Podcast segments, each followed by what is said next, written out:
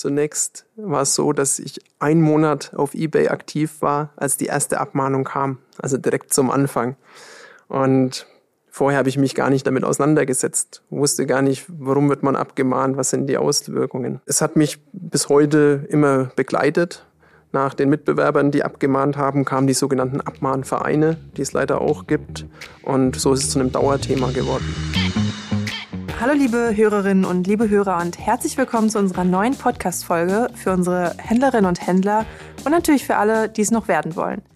Ich bin Isabel Butterwegge, Seller Engagement Managerin bei eBay Deutschland und heute mit meinem Kollegen David Philipp im Podcast-Studio.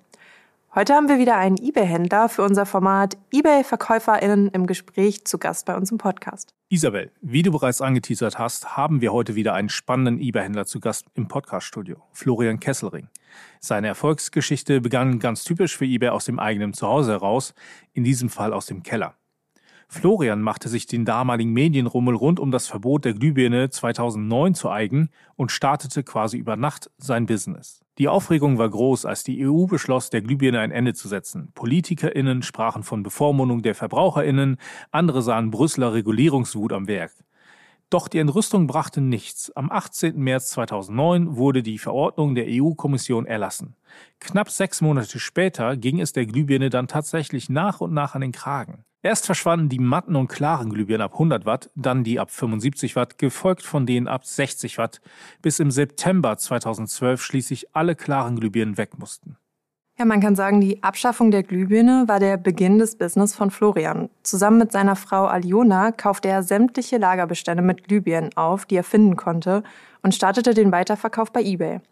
Als dann die Schlagzeile Sitzen wir morgen alle im Dunkeln kursierte, wurden seine Bestände innerhalb von wenigen Stunden ausverkauft. Das war der Startschuss zu einem Leuchtmittel-Imperium, zu dem heute rund 100 Mitarbeiter und Mitarbeiterinnen und ein 20.000 Quadratmeter großes Lager gehören. Florians Geschichte hört sich im ersten Moment ziemlich easygoing an, aber natürlich mussten auch er und sein Team on the go einige Herausforderungen bewältigen. In dieser Folge erfahren wir, welche Steine ihm von den Kommunen in den Weg gelegt wurden, als es um das Wachstum seines Business ging, wie er mit dem Saisongeschäft umgeht und warum er nach über 13 Jahren im Leuchtmittelbusiness ein absoluter Abmahnfallen-Experte geworden ist. Aber jetzt erstmal herzlich willkommen, Florian. Schön, dass du heute hier bist. Danke für die Einladung. Schön, dass ich heute hier sein darf. Florian, du hast ja quasi eine echte eBay-Erfolgsstory durchlebt und bist heute mit deinem Unternehmen, das du quasi aus dem Keller heraus gegründet hast, sehr erfolgreich. Bevor du aber mit deinem Business gestartet bist, warst du Inhaber einer Internetagentur, die du 1998 mit gerade mal 18 Jahren gegründet hast. Was war für dich der ausschlaggebende Grund, um der Agentur damals den Rücken zu kehren und in den Glühbirnenhandel einzusteigen? Das klingt für mich erstmal gar nicht naheliegend. Ja, es war meine Frau. Und zwar habe ich im Rahmen meiner Arbeit in Moldawien meine heutige Frau Aljona kennengelernt. Und sie kam nach Deutschland und ihre beiden Universitätsabschlüsse waren hier wertlos. Und so lag es nahe, dass wir in den Handel gegangen sind. Auch im Zusammenhang mit dem Glühlampenverbot, was zuvor genannt wurde, war das dann der ausschlaggebende Grund. Und was hat dich dann dazu bewegt, ähm, mit deinem Business bei eBay durchzustarten? Ja, zuvor habe ich schon Privaterfahrungen auf eBay gesammelt, die ersten Sachen verkauft. Das hat sehr gut funktioniert. Ich habe natürlich auch Kunden im Rahmen meiner Agentur betreut, die auf eBay erfolgreich waren. Und so war es naheliegend, dass wir auf eBay gestattet sind. Ähm, es ist natürlich schon auch anspruchsvoll, auf eBay Artikel einzustellen, aber hier war ich selbst verantwortlich für meinen Content, für meine Bilder und die Reichweite war sehr hoch. Ich habe dann auch einen eigenen Webshop gestartet. Dort ist aber der Erfolg zunächst ausgeblieben. Okay, das heißt, äh, du und deine Frau, ihr habt euch überlegt, okay, wie können wir zusammen Business aufbauen, habt euch dann dazu entschieden, bei eBay quasi durchzustarten. Äh, wie seid ihr dann weitergewachsen? Zum einen äh, sind die Hamsterkäufe der Grund gewesen, weil es in jedem Jahr einen neuen Verbotsschritt für die Glühlampe gab. Zum anderen habe ich über die Jahre existierende Firmen aufgekauft. Ein Beispiel ist die Firma glühbirne.de. Das ist ein Münchner Unternehmen gewesen, was ich wegen dem Namen gekauft habe. Und dann war der naheliegende Schritt, dass ich nach China gereist bin, dort auf die einschlägigen Lichtmessen gegangen bin und mir Quellen, also Hersteller gesucht habe, die heute für mich produzieren. Hast du das Unternehmen dann gekauft, um quasi die Lagerbestände ähm, dir zu sichern oder auch um deren Webpräsenz zum Beispiel einzunehmen? In dem Beispiel glühbirne.de ging es eigentlich nur um den Namen und der Name ist ein Bestandteil unseres heutigen Erfolgs. Ah, okay. Bei diesem enormen Wachstum muss man sich dann natürlich auch irgendwann mal vergrößern und vor allem was die Lagerkapazität äh, angeht, äh, ist das sehr, sehr schnell relevant. Und jetzt hatten wir ja bereits angeteasert, dass äh, das für dich nicht immer leicht war. Kannst du vielleicht einmal umreißen, welche Herausforderungen dir dabei begegnet sind? Das Thema Lager war eine Herausforderung von Anfang an. Wir haben in der Wohnung angefangen, wo schon zu wenig Platz war. Und es ging auch später weiter, als ich dann Bürofläche und kleine Lager gemietet habe. Und ich hatte es mir deutlich einfacher vorgestellt, dass ich bei Städten und Kommunen nach äh, Fläche fragen kann und äh, wir dort neu bauen können. Und äh, bin erstmal nur auf Ablehnung gestoßen. Denn äh, die Städte möchten keine großen Flächen für Hallen zur Verfügung stellen, wo dann im Verhältnis wenig Mitarbeiter dort arbeiten. Ich hatte das große Glück, dass ich in einer Zwangsversteigerung das ehemalige Puma Zentrallager in der Nähe von Herzogenaurach erwerben konnte, was ich dann meiner Firma zur Verfügung gestellt habe und ja, von dort aus auch heute noch agiere. Jedoch ist es nicht der, die optimale Logistikfläche, die ich da jetzt habe und wir sind weiter auf der Suche. Und ähm, wenn du jetzt ähm, das mal für andere Händlerinnen und Händler, die uns gerade zuhören, ähm, sagen wirst, die vielleicht in einer ähnlichen Situation sind, ja, was würdest du den Zuhörenden raten?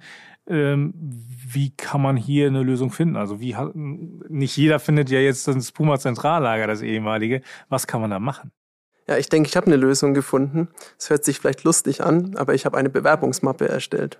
Aus dieser Bewerbungsmappe geht hervor, wie lange gibt es das Unternehmen bereits, wie sind wir über die Jahre gewachsen, um einfach auch eine Beständigkeit zu zeigen, wie viel Gewerbesteuer haben wir in dieser Zeit bezahlt, und natürlich liegt da zum Beispiel auch eine Finanzierungszusage bei. Und damit sind wir dann das erste Mal auch auf offene Ohren gestoßen und haben im Moment auch ganz konkrete Gespräche mit einer Stadt. Das war auch damals meine Strategie bei der Wohnungssuche. Florian, jetzt ähm, haben wir eben gehört, dass, welche Herausforderungen du mit der Lagerfläche und alles hattest. Und ich überlege die ganze Zeit, jetzt äh, ist ja der Handel mit den Glühbirnen ja auch vorbei. Also darf man ja nicht mehr verkaufen. Was machst du jetzt dann, wenn das vorbei ist? Verkaufst du dann andere Sachen oder wie läuft das? Das ist so erstmal nicht richtig. Altbestände dürfen nach wie vor verkauft werden und es gibt auch noch genügend im Markt. Womit du recht hast, ist, dass die Nachfrage nachlässt weil es einfach sehr viele günstige Alternativen gibt. Die LED ist bezahlbar geworden und sie ist natürlich auch viel effizienter. Wie einleitend schon gesagt, haben wir nach China geschaut. Ich lasse in Fernost produzieren. Was noch viel spannender ist, sind Posten. Das heißt, ich kaufe große Bestände auf, Überbestände, ähm, Restposten und verkaufe die dann weiter. Machst du da dann günstigere Angebote? Werden die als B-Ware verkauft oder Neuware? Wie läuft das da? Sowohl als auch. Wir haben zum einen zum Beispiel viele Osram-Artikel, die wir als Überbestand bekommen, die werden als 1A-Ware zum Sonderpreis verkauft, meistens in Bundle. Wir haben aber auch B-Ware und Retourenware, die als solche auch angeboten wird. Florian, du hast gerade Überproduktion gesagt. Was genau ist damit gemeint für alle, die es noch nicht kennen? Ein Hersteller lässt in Fernost produzieren, bekommt die Waren und kalkuliert mit einem bestimmten Abfluss. Wenn der Abfluss nicht wie erwartet eintritt, entsteht ein Überbestand und dieser muss in den Markt. Der Hersteller bekommt die Ware oft über die regulären Vertriebskanäle nicht an den Mann und hier komme ich dann ins Spiel. Ah, ich verstehe. Wir sind keine Leuchtmittelexperten, aber bei der äh, Vorbereitungsrecherche bin ich darauf gestoßen, dass das Leuchtmittelgeschäft ein absolutes Saisonbusiness ist, was ich vorher gar nicht so gedacht hätte. Warum ist das so, Florian? Ja, am besten kann man anhand der Anzahl der Bestellungen erkennen, wie extrem die Saison ist. In der Hochsaison, das ist Oktober und November, haben wir bis zu 14.000 Bestellungen am Tag. Und in der Nebensaison, das ist im Hochsommer, wenn alle im Urlaub sind, haben wir gerade mal 1000 Bestellungen am Tag. Das stellt uns natürlich vor große Herausforderungen. Wir sind dem so begegnet, dass wir gesagt haben, wir müssen Mitarbeiter finden. Die haben wir in Osteuropa gefunden. Das heißt, ich arbeite hier mit Saisonarbeitskräften zusammen. Ja, in, in einer unserer letzten Podcast-Folgen hat uns Niklas Priddert, Geschäftsführer von Global Motorparts, erzählt, dass ähm, auch er mit seinen Motorradersatzteilen von extrem Hoch- und Tiefzeiten betroffen ist. Ich weiß jetzt nicht, ob es auch so extrem ist, aber auch eben sehr stark davon betroffen ist. Und er versucht halt seine MitarbeiterInnen in den Tiefzeiten anderweitig zu beschäftigen. Und du gehst ja einen etwas anderen Weg. Ja, das ist richtig. Ich habe es probiert mit Sommerartikeln, es hat nicht funktioniert. Und ähm, so ist dieses äh, Thema der Saisonarbeiter oder auch Gastarbeiter für uns hier die optimale Lösung. Ähm, es zeigt auch äh, die Tatsache, dass wir einen harten Kern haben. Das heißt, es sind Mitarbeiter, die als Saisonarbeiter zu uns gekommen sind und einfach geblieben sind, ihre, auch ihre Familie nachgeholt haben. Das ist der harte Kern. Und dann haben wir den Anteil der Mitarbeiter, die im Winter kommen und im Sommer wieder gehen. Was kann ich mir unter einem Sommerartikel in dem Bereich vorstellen? Bei uns im Licht sind es Gartendeko-Sachen, in erster Linie Solar, alles, was man im Garten aufstellen oder aufhängen kann.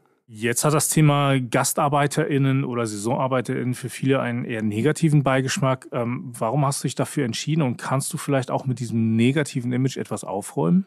Ja, die negative Presse kommt ja nicht durch die Gastarbeiter, sondern durch die Unternehmen, die die Gastarbeiter beschäftigen. Das Problem fängt bei der Unterkunft und bei der Behandlung der Mitarbeiter an. Ich habe in der Vergangenheit ein Apartmenthaus gekauft. Dort hat jeder Mitarbeiter seine Privatsphäre und ist vernünftig untergebracht. Bei der Arbeit achten wir darauf, dass es ausreichend Pausenzeiten gibt, dass nicht schwer gehoben wird, was einfach normal ist. Und wenn man entsprechend mit den Mitarbeitern umgeht, gibt es, gibt es keine Probleme und damit auch keine Beschwerden. Und du hast, was ich ganz interessant finde, du hast gesagt, eure Hauptsaison ist eben der Winter. Ähm, hat das auch nochmal Auswirkungen für die Saisonarbeiter? Das, äh, weil die meisten haben ja eher, ich, ich kenne das so Erntezeit und so Herbst und so, ja, äh, das ist ja dieses klassische Gastarbeiterthema. Ähm, du hast es ja etwas verlagert. Ist das für die Gastarbeiter auch nochmal ein, ein Thema? Ja, es ist bei uns von Vorteil, dass wir die Leute im Winter brauchen, weil dort ist es oft schwieriger, in den Heimatländern Arbeit zu finden. Wir haben Mitarbeiter, die im Sommer zum Beispiel auf dem Bau oder auch in der Gastro oder auf dem Feld arbeiten und im Winter eben bei uns im Lager.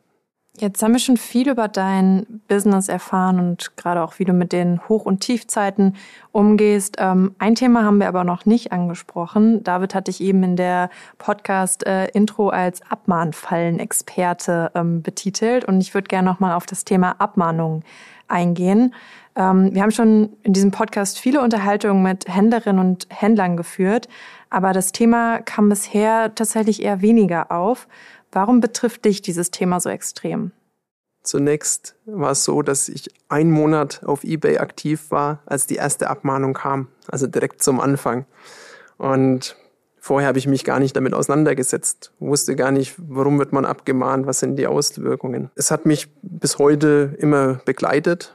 Nach den Mitbewerbern, die abgemahnt haben, kamen die sogenannten Abmahnvereine, die es leider auch gibt. Und so ist es zu einem Dauerthema geworden. Ähm, magst du noch einmal erklären, was Abmahnvereine sind?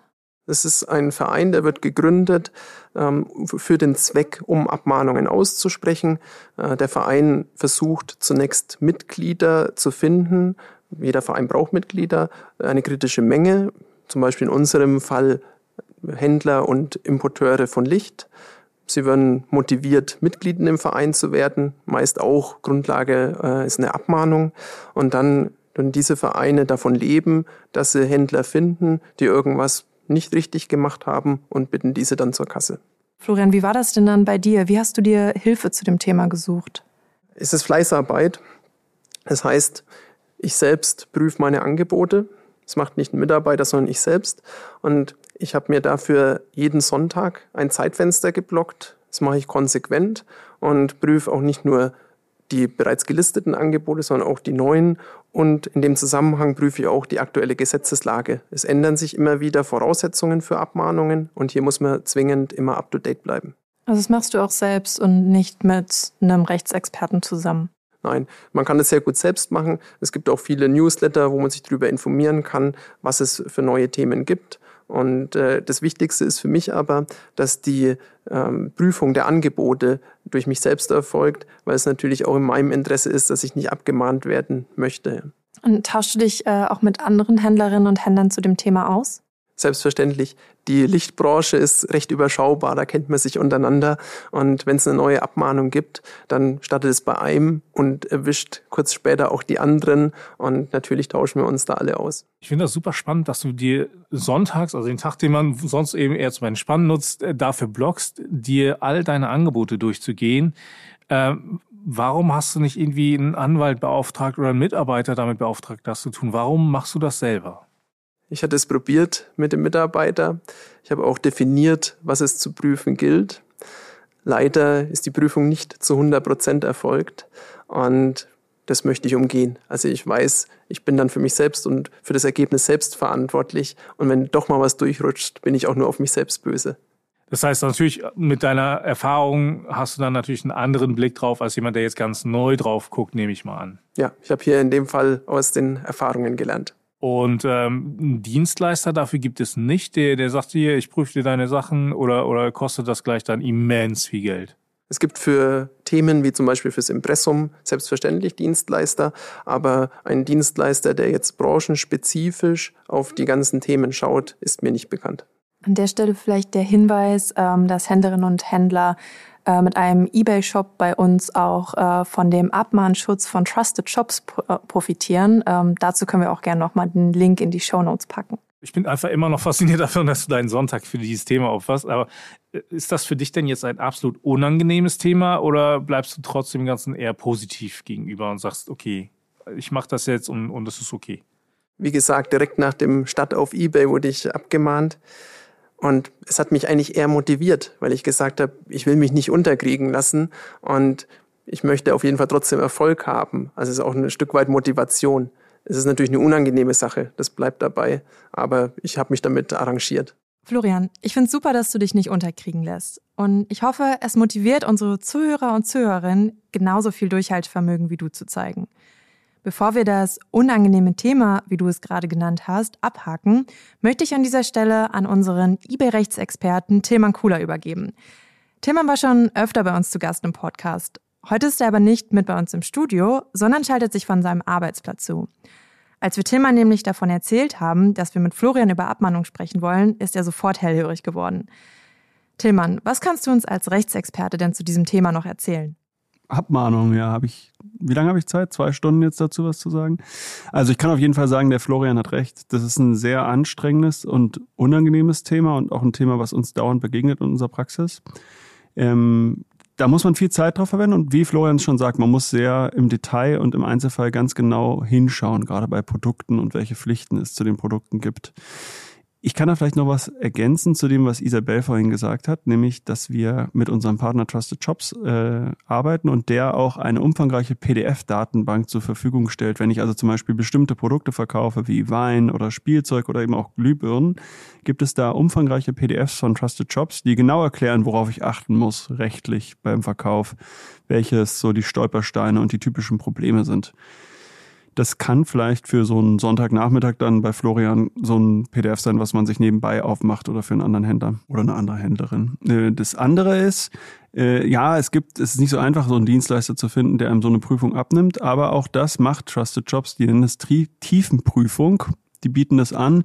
Das kostet natürlich dann was extra. Neben dem, was wir hier als eBay umsonst schon zur Verfügung stellen, kostet das äh, was extra, aber man kann das auch auslagern. Das wollte ich an dem Punkt noch ergänzen. Und jetzt äh, komme ich nicht umhin, meinen allerwichtigsten Ratschlag im Hinblick auf Abmahnungen auch noch zu erwähnen.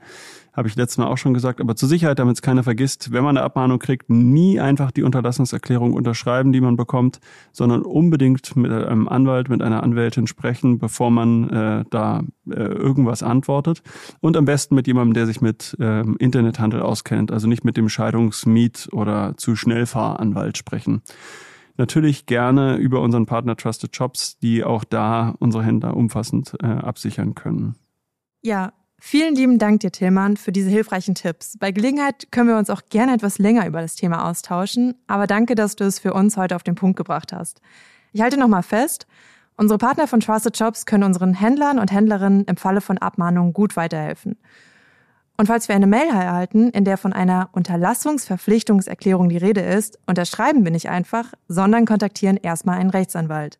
Übrigens hatten wir Tillmann, wie bereits erwähnt, schon mal bei uns zu Gast im Podcast. und haben im Detail über das Thema Abmahnung gesprochen. Die Folge dazu verlinken wir nochmal in den Show Notes. Aber nun zurück zu Florian. Genau, Florian, jetzt ist die Glühbirnen-Idee und ein erfolgreiches Unternehmen nicht aus einer besonderen Leidenschaft, sondern aus einer übermäßigen Medienpräsenz heraus entstanden, nämlich dem Verbot der ursprünglichen Glühbirne. Würdest du sagen, dass du nach all den Jahren eine Leuchtmittelleidenschaft entwickelt hast oder ist es einfach ein reines Business für dich? Wenn ich heute in ein Hotel oder in ein Restaurant gehe, geht mein Blick erstmal an die Decke ich schaue, was für Leuchten sind verbaut, was für Leuchtmittel wurden dort eingesetzt, passt die Lichtfarbe zu den Produkten. Ich würde sagen, ich lebe Licht. Das ist ein äh, wunderschönes Schlusswort. Und jetzt kommt noch, wie du vielleicht weißt, noch eine letzte Frage. Äh, und zwar, was du bei eBay zuletzt gekauft hast. Es war ein Surfer für die Firma, aber kein neuer, sondern refurbished. Und welches Leuchtmittel hast du zuletzt verkauft? Es sind jeden Tag so viele, dass ich nicht genau sagen kann, welches das letzte war. Vermutlich werden wir das hier aufzeichnen, sehr viele. Ich finde es sehr schön, dass du einen Server refurbished bei eBay gekauft hast, denn äh, tatsächlich ist es gerade bei Servern und so weiter eine ein, ein wunderbare Möglichkeit, dort gebrauchte und, und wieder aufbereitete Artikel zu kaufen. Und ich finde es toll, dass eBay das anbietet. Dem kann ich nur zustimmen. Ähm, lieber Florian, vielen Dank, dass du heute bei uns im Podcast zu Besuch warst und uns von deiner Erfolgsgeschichte mit Glühbirnen berichtet hast. Es ist wirklich bewundernswert, wie du trotz den Steinen, die dir in den Weg gelegt wurden und trotz der ständigen Abmahnfallen weiterhin so motiviert bist und dein Ding weiterhin durchziehst. Herzlichen Dank, dass ich hier sein durfte. Isabel, vor dem Ende der Folge habe ich aber noch ein letztes Thema für den eBay Handelsüberblick dabei. Wir haben ja gerade über Gesetze und Richtlinien gesprochen, die auch Florians Erfolg sehr mitbestimmt haben. Hast du mitbekommen, dass das Europäische Parlament eine Empfehlung aus dem Umweltausschuss angenommen hat? Ja, wir hatten ja schon mal kurz in Vorbereitung auf diese Folge darüber gesprochen, aber vielleicht kannst du unsere Zuhörerinnen und Zuhörer einmal kurz abholen, was genau die Empfehlung denn empfiehlt. Ja, klar, also sinnvoll. Ähm, es geht hier direkt darum, die Nachhaltigkeit in der Textilindustrie zu fördern. Ja, also konkret Fast Fashion abzuschaffen.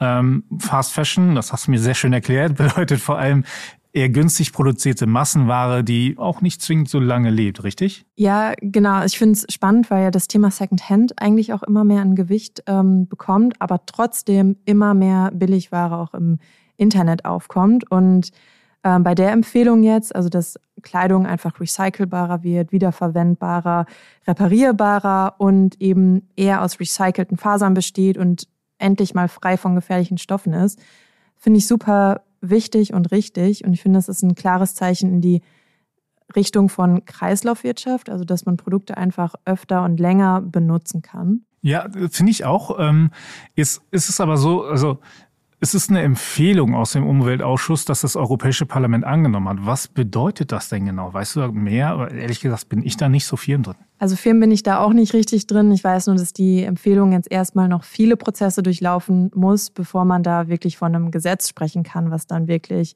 in Kraft tritt. Aber ähm, auch wenn es noch kein Gesetz ist, ich finde trotzdem schon mal ein klares Zeichen in die richtige Richtung. Das Thema Kreislaufwirtschaft ist ja generell nicht neu und wir bei eBay sind da ja auch schon länger aktiv und, und fördern das auch, oder? Also ich erinnere mich dann an eine äh, durchaus äh, interessante Folge zum Thema Refurbished die aus dem letzten Jahr. Da haben wir das ganze Thema ja schon mal angesprochen. Was macht eBay denn in dem Bereich? Genau, also refurbished, ähm, da sprechen wir jetzt äh, im ELEC-Bereich von, also elektronische Waren, die schon mal benutzt wurden, aufbereitet werden und dann wiederverkauft werden aber auch im Bereich Fashion tut sich einiges. Ähm, wie eben schon gesagt, Secondhand wird immer größer und immer mehr Secondhand-Händler ähm, bieten ausgefallene Vintage-Mode bei eBay an. Und unser Team ist natürlich auch immer daran bestrebt, die Lösung für unseren Marktplatz auch zu verbessern. Richtig, ich habe letztens auf unserer LinkedIn-Seite gesehen, dass unsere KollegInnen aus dem Fashion-Team kürzlich auf einem Event in Bielefeld waren, wo es sich genau um dieses Thema Produktlebenszyklus, Weiterverkauf und Secondhand ähm, drehte und dort vor allem mit Brands und Dienstleistern aus dem Bereich gesprochen haben, um zu schauen, okay, was kann man da machen, was, wie entwickelt sich der Markt? Finde ich ein super spannendes Thema. Ja, ist es auf jeden Fall.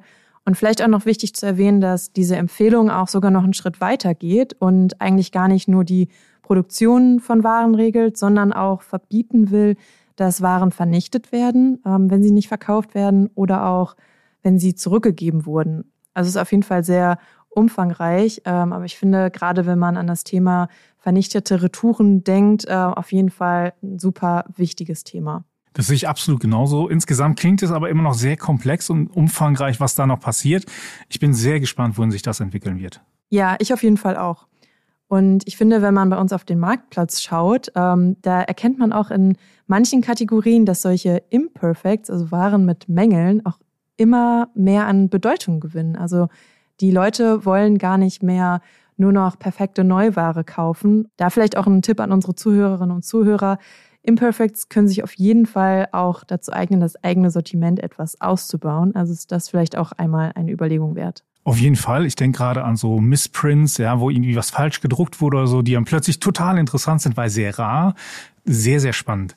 Ich denke aber, das war jetzt eine unglaubliche Menge an Inhalten in dieser Folge und würde daher sagen, ähm, das war es jetzt mit dem eBay Handelsüberblick und auch mit der Folge für heute. Vielen Dank.